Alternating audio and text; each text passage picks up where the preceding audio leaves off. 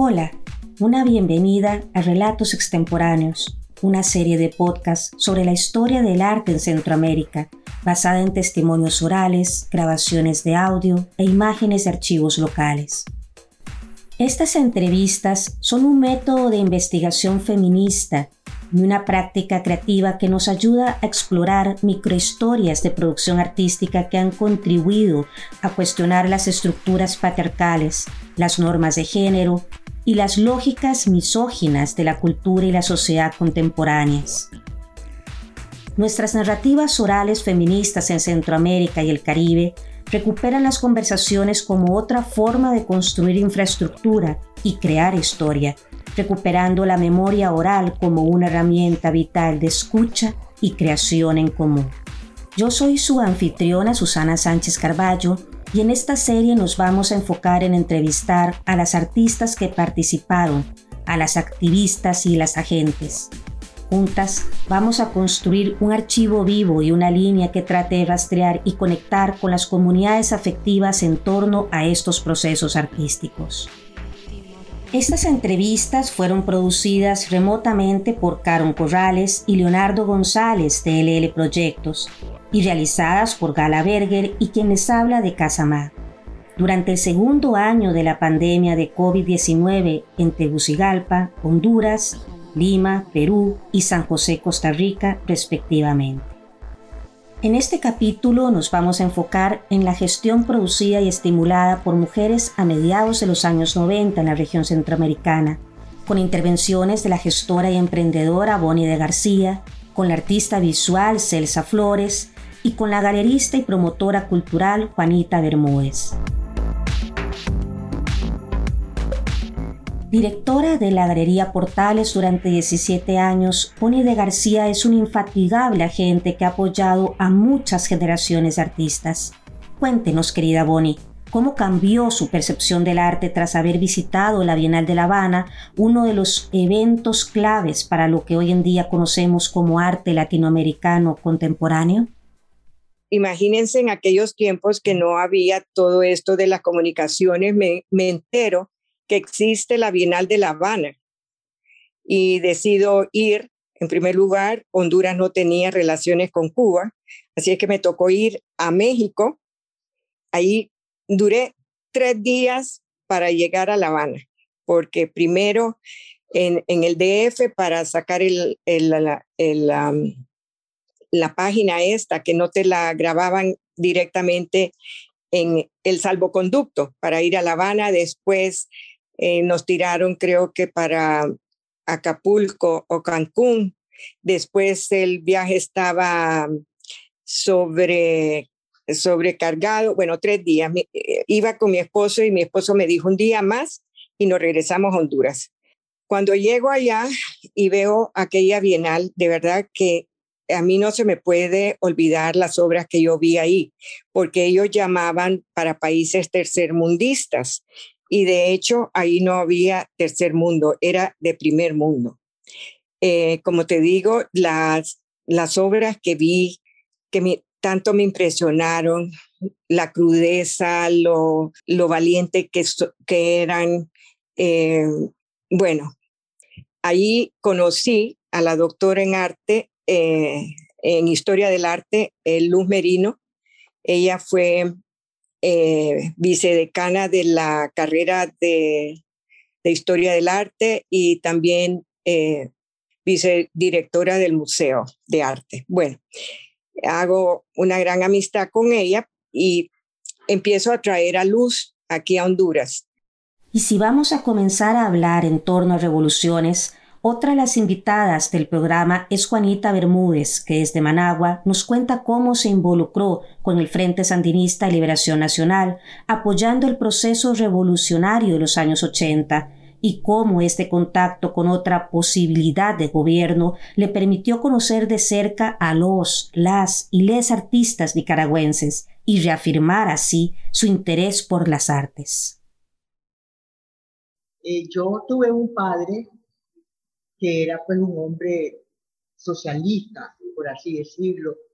Acordate que yo crecí en la dictadura de Somoza Y mi papá siempre fue un hombre de oposición, estuvo muchas veces en la cárcel precisamente por conspirar en contra de Somoza. Entonces, cuando, cuando se da la revolución, vamos, es cosa, hay muchas cosas. Mataron a Pedro Joaquín Chamorro, el cardenal, el director del periódico La Prensa. Y eso ya despertó, despertó todo ese, ¿qué te digo? Toda esa fuerza que había en el pueblo nicaragüense, especialmente en Masaya. Yo viví en Masaya porque yo nací en Masaya, yo, yo, me, yo me crié en Masaya, hay un barrio indígena, no sé si ustedes han oído, que se llama Monimbó, que después es un barrio de Masaya y la gente es muy brava, los muchachos son muy bravos, y entonces ahí es donde empieza la insurrección, el proceso insurreccional, que dio después, fue avanzando, fue avanzando, fue creciendo hasta el 79, pues que ya se logró este, sacar a Somoza del país. Entonces, incluso yo tuve que ir al exilio en septiembre del 78, porque ya estaba tan quemada, como se dice aquí, pues ya era de conocimiento público de que yo estaba pues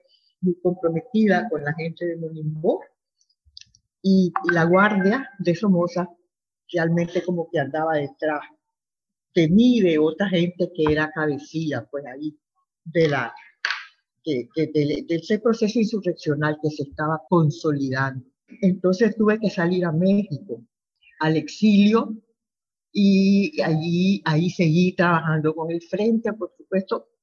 Así que llegué, me contacté con la gente del frente allá y teníamos una oficina bien montada en donde se hacía muchísimos trabajos buscando la solidaridad. Había un comité, comité de solidaridad del pueblo mexicano con el pueblo nicaragüense.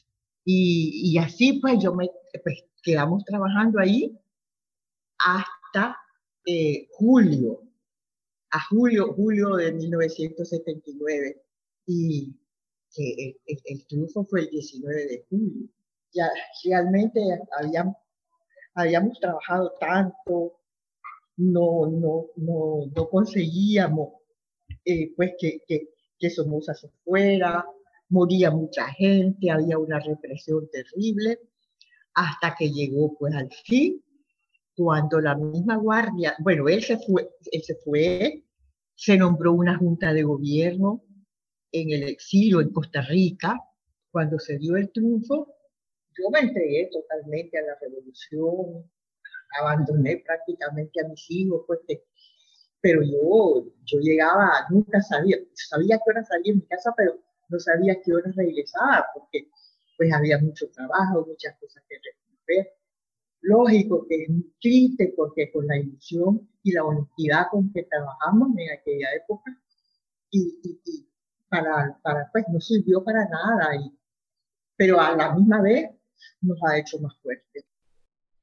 Estos interesantes momentos que atravesaba el contexto sociogeográfico empiezan a ser sacudidos en las artes por otra revolución, la de las mujeres gestoras. Juanita, ¿Por qué cree usted que la gestión más importante en esa época fue realizada por mujeres? Pues una pregunta interesante.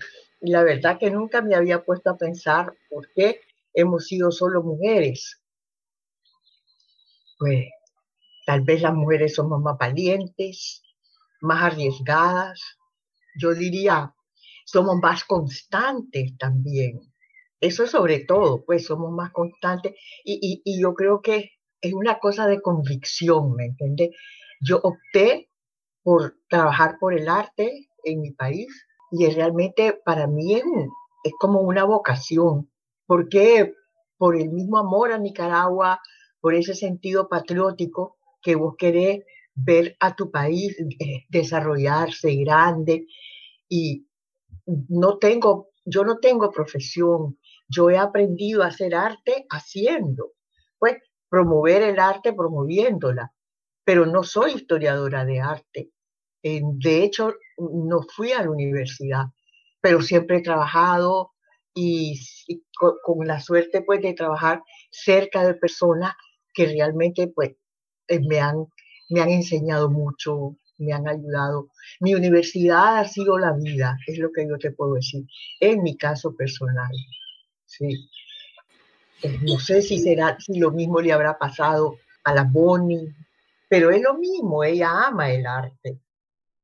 Y si de tomar riesgos e involucrarse apasionadamente con el trabajo de la comunidad artística se trata, Bonnie nos comenta cómo surge la Galería Portales en Tegucigalpa. Cuando abrí la galería, pues pienso que la galería y yo nos formamos al mismo tiempo y por eso viajaba también para ver cómo era el asunto. Hoy en la mañana que me desperté dije, caray, todo lo que he hecho, lo he hecho, eh, soy autodidacta en todo, porque, pues porque así me tocó, porque de verdad yo quería hacer otras cosas en las cuales no hay escuela. O sea, ahora veo que hay cursos cómo llevar una galería, pero en el año 87 que yo inauguré Galería Portales, por supuesto que no había noción de cada quien lo hacía como podía. Una vez, eh, fíjate que vino un especialista, eh, pasó por Tegucigalpa, yo me imagino que lo que pasó por todo Centroamérica y él notó un algo muy, según él, raro, que todas los que dirigían galería éramos mujeres. Bueno, en el año 87 yo de verdad que amanezco un día y dije, aquí no hay galerías de arte. Y yo lo que quería era, primero, que nuestros artistas hondureños tuvieran un currículum, por lo menos una exposición individual, pero ya en aquel tiempo no existían, por lo menos aquí no había un curador de arte. Entonces, como les digo, nos tocaba de todo. Yo pienso que lo que tuve era un buen ojo porque me tocó hacerlo. Y pienso que no lo hicimos tan mal y así sucesivamente eh, participamos por medio de la plataforma de Galería Portales en 14 bienales internacionales, porque te cuento que es que las invitaciones se perdían, llegaban al Ministerio de, de Cultura y realmente ni se molestaban en invitar porque o no tenían fondos o no sabían cómo hacerlo. Entonces, después estuve atenta a si Honduras era invitado y si no era invitado, preguntaba que si Honduras podía participar. Tuvimos esos premios en Dominicana, tuvimos premios en la Bienal Centroamericana, dos primeros, en dos eh, ediciones, la primera y la segunda, dos primeros premios. Empezamos así y después era una pasión enorme. A veces yo tenía que ir a dejar una colección entera a, un país centroamericano. Me iba en la mañana y me regresaba, a lo mejor ni siquiera dormía, me regresaba en la madrugada en el avión solo a dejar las obras y regresarme y tal vez dos o tres días después subirme en un autobús de ruta porque eh, no podíamos estar pagando tampoco ni los fletes de avión ni los boletos de avión. Entonces hicimos muchos recorridos por todo Centroamérica en autobús. Así me era más fácil llevar las obras también. Increíbles todos los artistas que se descubrieron en aquel momento por todo Centroamérica también, por estar viendo qué cosas nuevas eh, le dábamos al público. Toda mi vida ha sido como cosida, costurada por anécdotas bajo la plataforma de, portales. Y he tenido un esposo, pues también me ha apoyado, pues, ¿verdad? Tú sabes que la Galería Portales estuvo en la casa que era de sus padres. Después fue nuestra casa y después le dije, no, ya va como decirle un día, mira, Abel, fíjate que donde yo quiero poner la galería en realidad es aquí en la casa que estamos viviendo. Tú me puedes hacer el favor que he sacado al hombre de la casa y nos hemos ido un año a alquilar una casa mientras nos compramos otra casa y entonces así pude poner la galería Después, como primero estuve alquilando, creo que uno o dos años, pero ya no cabía donde estaba. Entonces le dije que esa casa era la que yo quería para la galería, en la casa en que vivíamos, en la casa en que habían nacido mis hijos. Después que terminó el gobierno sandinista y con la llegada del gobierno neoliberal de los noventas, ¿cómo inicia en Managua la Galería Códice? Yo ya había desarrollado durante los años del gobierno una gran relación con los pintores, con los maestros de esa época. Y eh, algún día, decía yo, en, en, los 80 todavía, si algún día yo dejo de trabajar con el gobierno o con la revolución, yo, yo pondría una galería de arte. Ese era mi sueño. Y felizmente, pues en el 91 le dije a Sergio, mira Sergio, este trabajo a mí no me gusta, esto de las leyes y eso, yo quiero formar una quiero hacer una galería de arte, porque además el gobierno de, de, de Doña Violeta, pues, en, en, los años 90, no estaba favoreciendo para nada a la cultura. Y, y sí, realmente, en los años de la revolución, los artistas, este, los escritores, pintores, todos los intelectuales se tuvieron una época fantástica, los artistas vendían bien, el gobierno le compraba los cuadros de, de, de regalos que daban a, otras, a otros gobiernos de otros países y así. Entonces yo tenía ya una relación muy fuerte con los artistas y dije, pues este es el momento que yo ponga la galería de arte que siempre soñé. Y así fue como en, el, en noviembre del 91 Códice abrió sus puertas. Y pues en realidad fue, fue un éxito. Desde otra perspectiva, la artista visual Celsa Flores nos cuenta desde su estudio en Tegucigalpa cómo su obra fue mutando, atravesando tanto la historia social como la suya propia, fluyendo entre memorias, conexiones y supuestos elogios. Desde muy pequeña a mí me gustó, me gustó el arte y me gustó la pintura y, y me pasaba en mi cuarto horas, trataba yo de hacer la misma, ¿verdad? La misma pintura de, de los, algunos de los grandes pintores y y trabajaba en papel, en cartulina y esos fueron mis primeros, digamos, comienzos, ¿verdad? Pero obviamente ellos no querían que estudiara Entonces dijeron, no, que no, no, no, no, no querían. Entonces tenía que escoger una carrera para poder ir a estudiar. Yo fui a estudiar al Canadá y estudié economía. Yo soy economista, pero nada que ver, nada que ver con eh, no, y ni sé por qué, por qué escogí economía.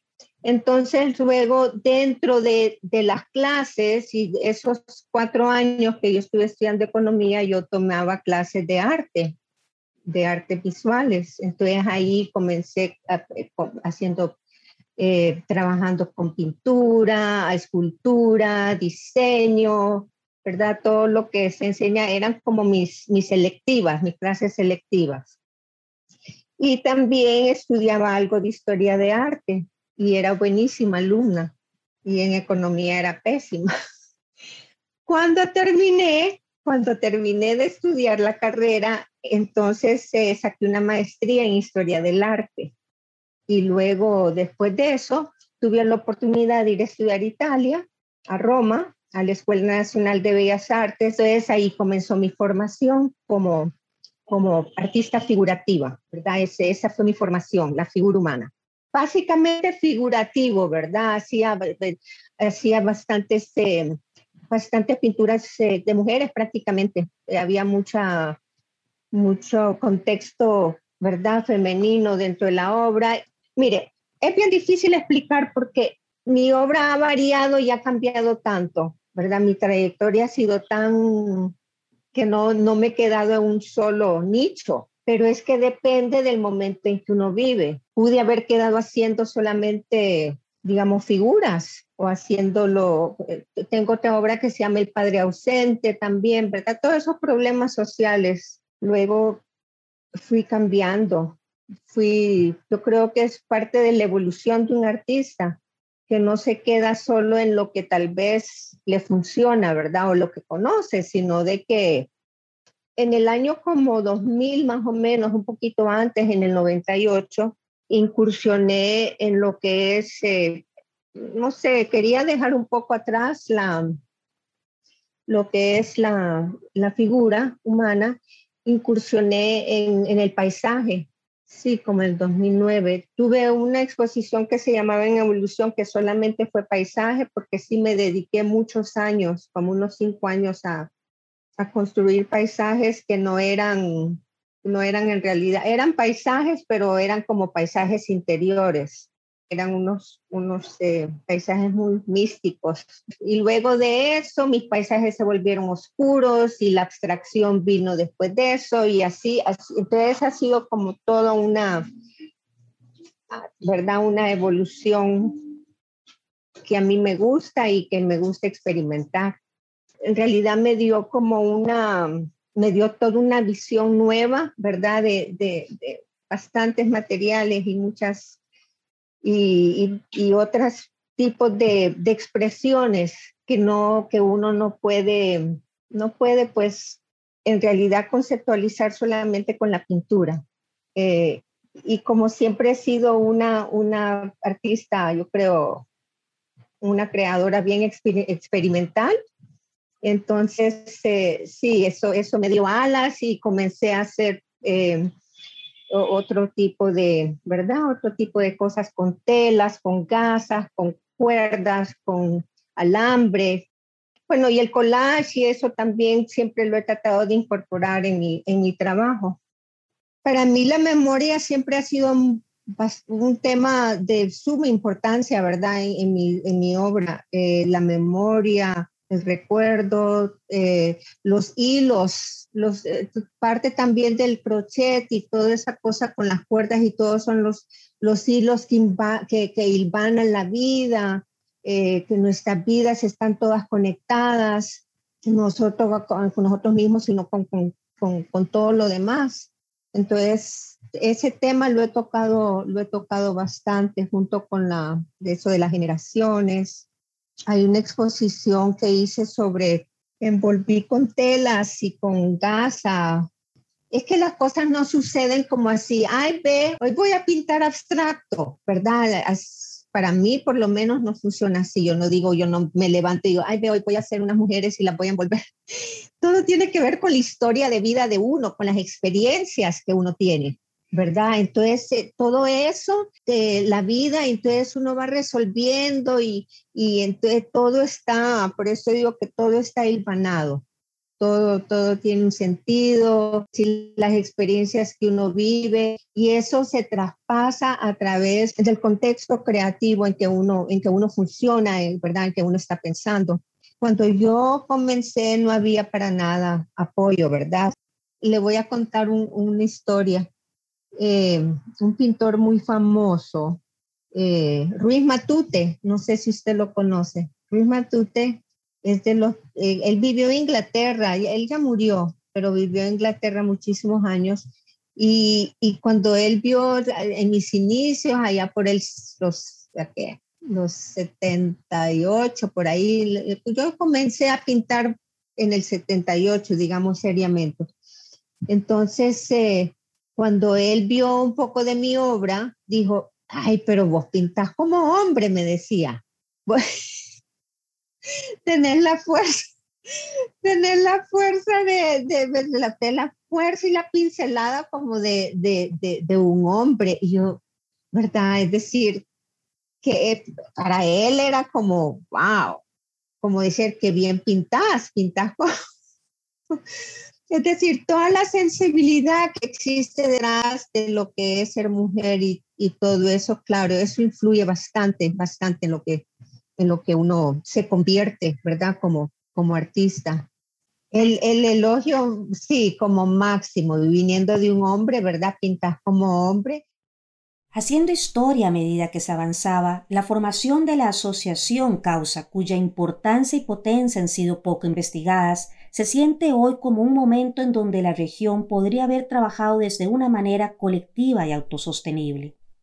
Un balance con Carmen Alemán de, de, Panamá, con Olga Villanova, que, hizo una, una galería especialmente para eso, creó la galería, eh, y con Carmen Albacete, que tenía la Galería Plástica Contemporánea en Guatemala y aquí en Nicaragua.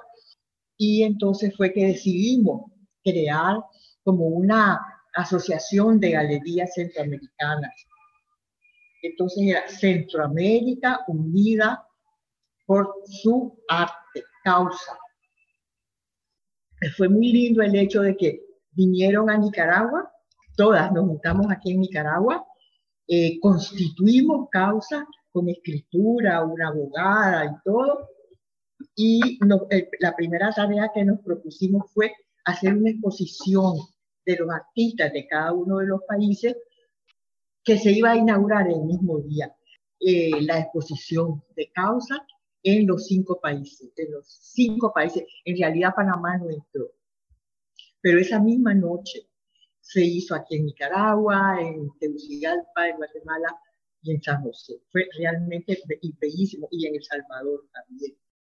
No recuerdo cuándo fue que eh, iniciamos, iniciamos con la asociación Causa, Centroamérica Unida por su Arte.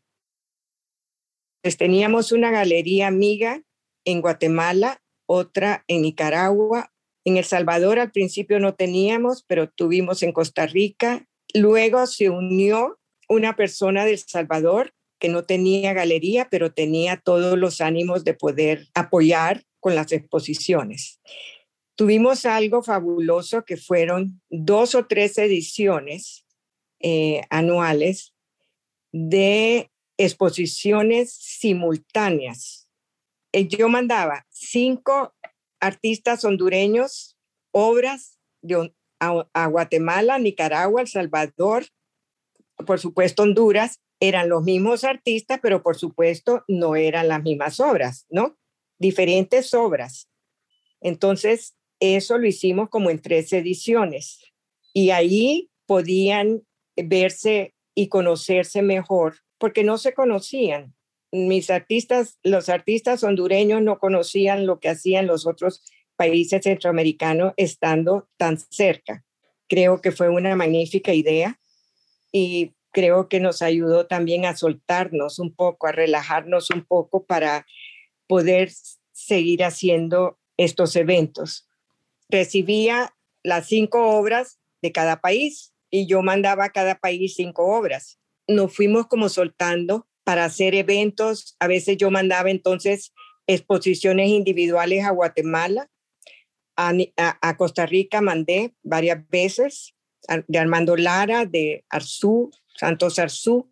Y bueno, en el interim, habían veces que yo tenía hasta dos exposiciones mensuales aquí en la galería y estaba mandando siempre exposiciones fuera de acá y trayendo expositores de fuera porque para que se conocieran entre sí y vieran todo el arte que estaban haciendo a nuestro alrededor.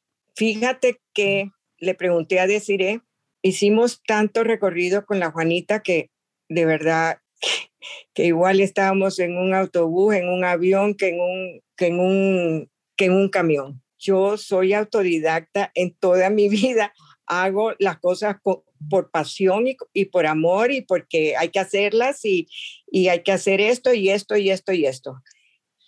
Es eh, causa la asociación, la hicimos con abogado y todo. Está firmada el acta de, y eso lo hicimos en, en Nicaragua.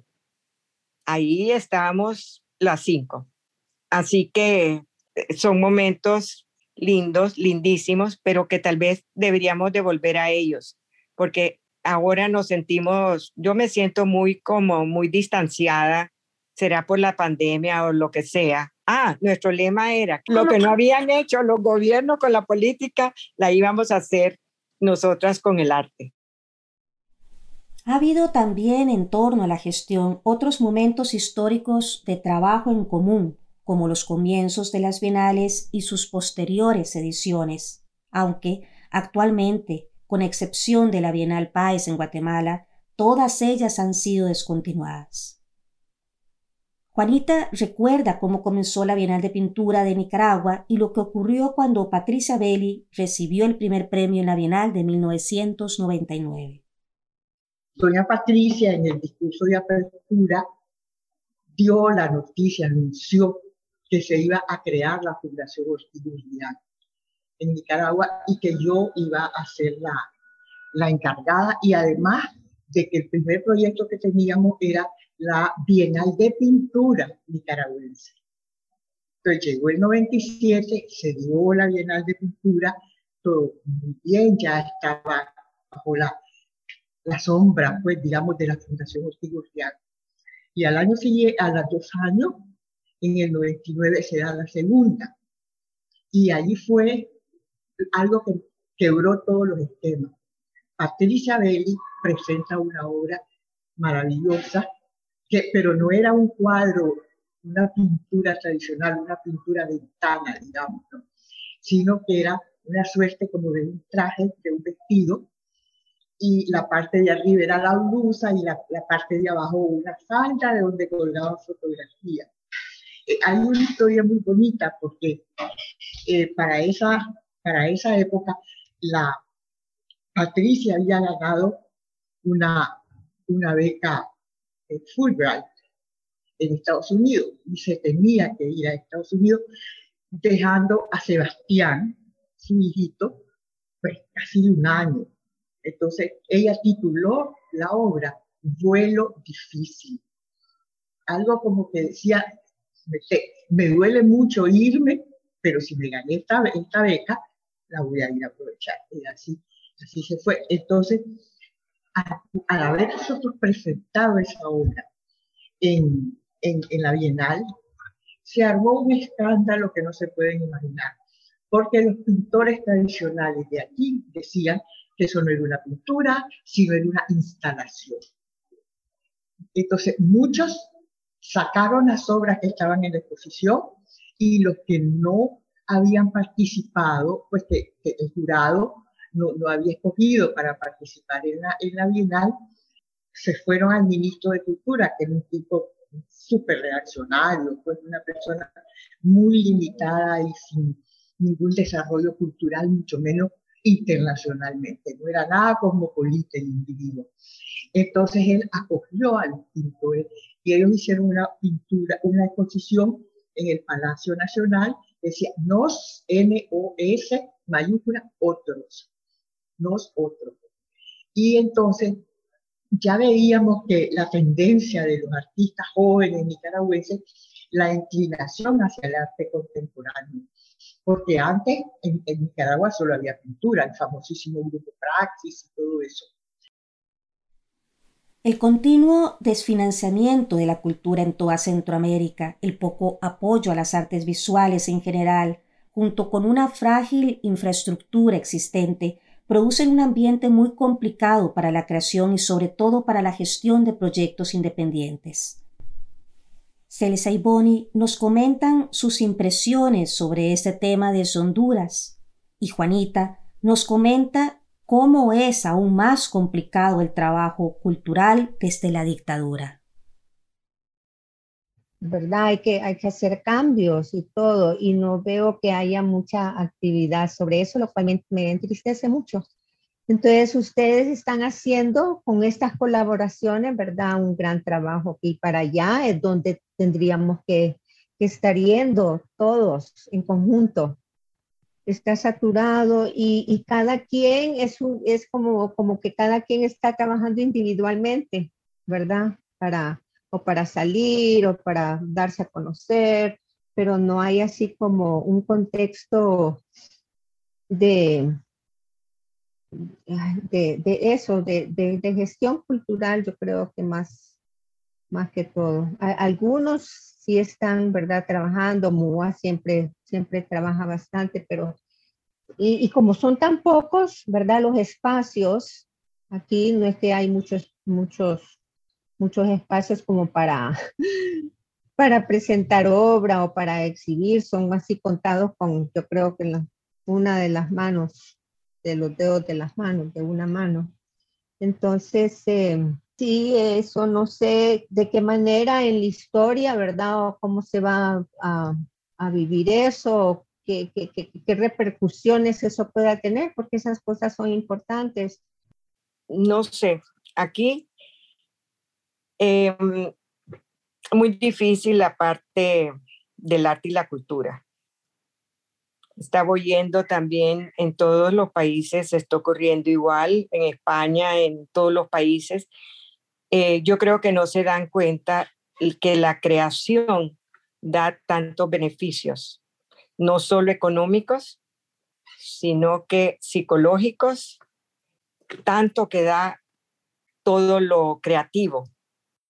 Es una cosa de amor, ¿me entiendes? A tu país y esa fuerza, de ese, esa cosa así, ese ímpetu, ímpetu de querer que tu país mejore, que tu país salga del subdesarrollo.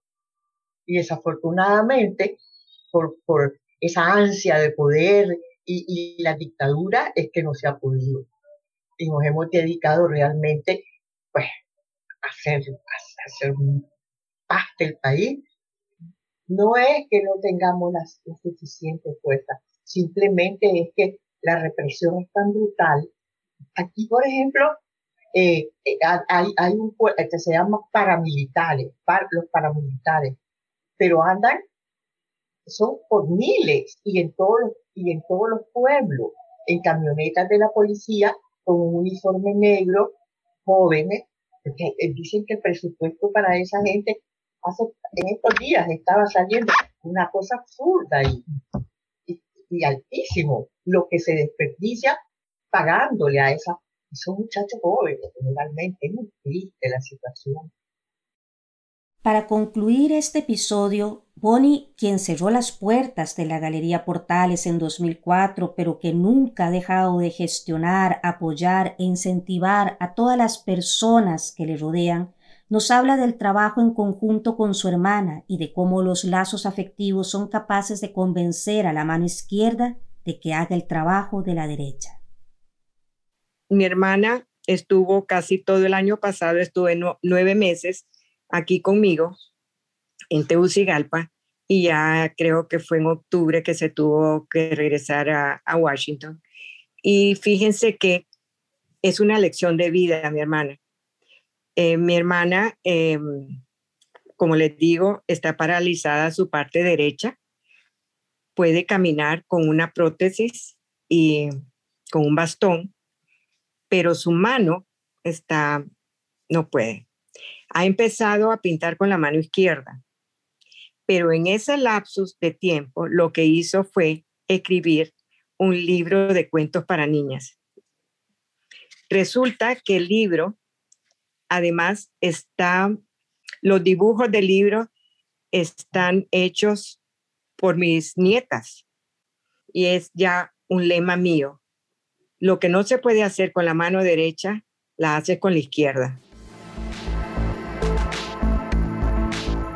Llegamos al final del episodio 3 de Relatos Extemporáneos. No se pierdan nuestra nueva serie y nuestras próximas colaboraciones enfocadas en Nicaragua. Para más información, por favor visite nuestra web casamáscr.org este episodio fue producido por Caron Corrales y Leonardo González, guionado y editado por Gala Berger. La voz y las entrevistas fueron realizadas por su servidora Susana Sánchez Carballo. Nuestra música es Aber Juan Luna, una creación del Fulminador. Especialmente queremos agradecer a Bonnie de García, Celsa Flores, Juanita Bermúdez y a todas las personas que han escuchado por estar allí construyendo la historia oral de la memoria artística de una forma colectiva.